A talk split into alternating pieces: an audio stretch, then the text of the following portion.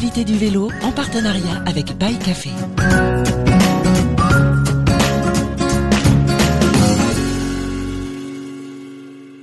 Bonjour Arnaud, donc qu'est-ce que tu vas faire sur cette course Blue Train Historic Race? C'est quoi ce nom bizarre et qu'est-ce que tu vas foutre là? Écoute, je trouvais que c'était une très très belle occasion euh, de, me lancer dans le bikepacking cette année, puisque moi, c'est alors certes ultra distance, je maîtrise, mais surtout avec assistance.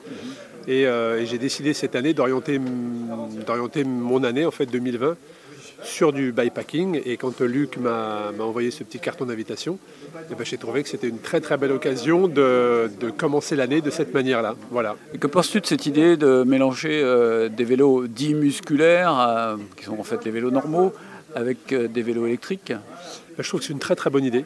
Euh, de voir, euh, alors pas forcément cette confrontation, mais, mais de voir l'écart qu'il peut y avoir dans la stratégie, et la stratégie va être totalement différente, que ce soit les vélos musculaires ou les vélos électriques. Donc je trouve que c'est une très très bonne idée de l'avoir fait. J'ai vu que tu avais adopté la solution Taille sur ton vélo. tu as déjà roulé avec cet équipement ou ça sera tout à fait une première pour toi?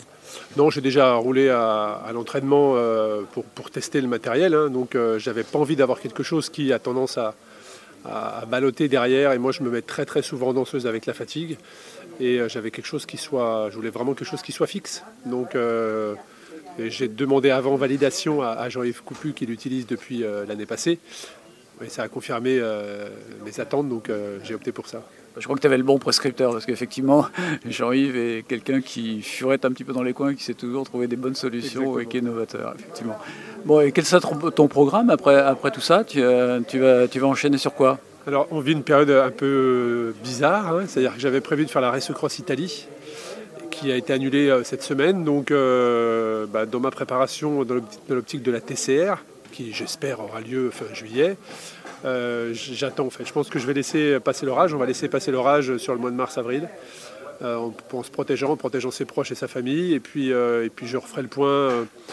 je referai le point, je pense, sur avril, mi-avril, pour savoir comment. est-ce que, est que je vais faire une.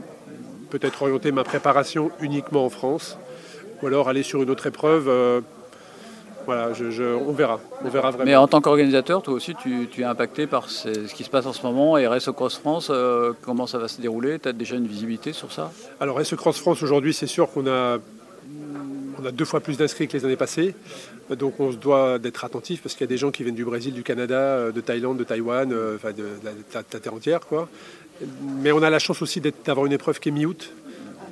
Voilà, donc si, si ce qu'on vit actuellement n'est pas passé mi-août, ça sera très très inquiétant, je pense, mais on n'en est pas là. Donc j'ai encore quand même un peu de temps devant moi. On a quand même, avec toute l'équipe d'organisation, de la visibilité sur, sur la Race Cross France. Bah, merci beaucoup Arnaud, puis bonne chance sur euh, tes épreuves bikepacking que tu vas découvrir là euh, en allant dans cette perfile d'Albion, euh, venger un petit peu Jeanne d'Arc, j'espère. Merci beaucoup, de la France, quoi. Merci. Toute